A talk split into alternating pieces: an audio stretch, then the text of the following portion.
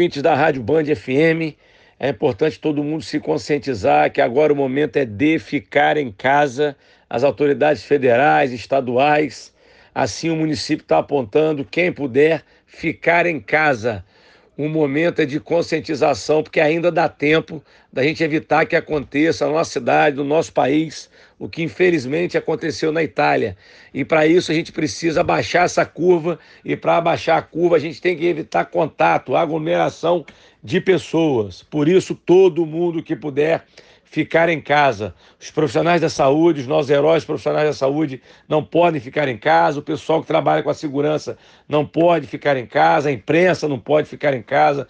Eu, enquanto prefeito, não posso ficar em casa, mas quem puder tem que ficar em casa. O momento é da conscientização, porque ainda dá tempo, repito, da gente evitar que aconteça com a nossa cidade o que aconteceu, infelizmente, com outros países. E para isso é importante essa conscientização. E quem precisar sair de casa, é importante entender só em caso de extrema necessidade, ir ao supermercado, ir à padaria. E como medida para evitar a aglomeração de pessoas, que as pessoas estejam na rua, decretei ontem que a partir da próxima segunda-feira o comércio não estará funcionando. É uma medida difícil que a gente não queria tomar em respeito aos empregadores, aos trabalhadores, mas é necessidade, é necessário para preservar vidas. Por isso, a partir de segunda-feira, o comércio, com exceção de supermercado, padaria, farmácia, né, entre os outros que trabalhem com gêneros alimentícios, com exceção desses, o comércio estará fechado.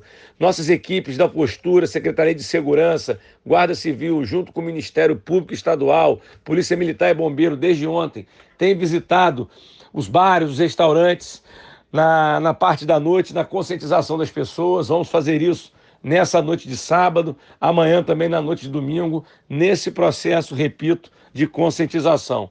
Quem puder, fique em casa. Isso é muito importante. É grave, é sério e a gente tem que estar atento. Até agora são 13 casos não confirmados em Campos, são 13 casos suspeitos. Os exames já foram feitos, estamos aguardando o resultado dos exames mas as autoridades sanitárias já apontam que devemos sim ter pessoas contaminadas na nossa cidade, seja por viagem que fez ou por contato com alguém contaminado, mas ainda não há caso de contaminação confirmado na nossa cidade. Não há contaminação comunitária, por isso que eu digo, repito, essa é a recomendação das autoridades federais e estaduais.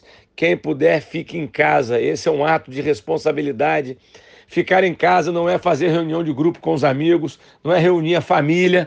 Não, ficar em casa é ficar em casa. Isolamento não é lazer, quarentena não é lazer. Daí, o meu apelo à nossa população, a conscientização da população, que essa é a missão de todos nós. O poder público vem fazendo a sua parte, a gente vem planejando todas as nossas ações, atuando nas necessidades imediatas, mas o momento é de conscientização de todos. Repito, quem puder, fique em casa, porque eu não tenho dúvida que cada um fazendo a sua parte, a gente vai enfrentar esse grande mal que chegou ao nosso país.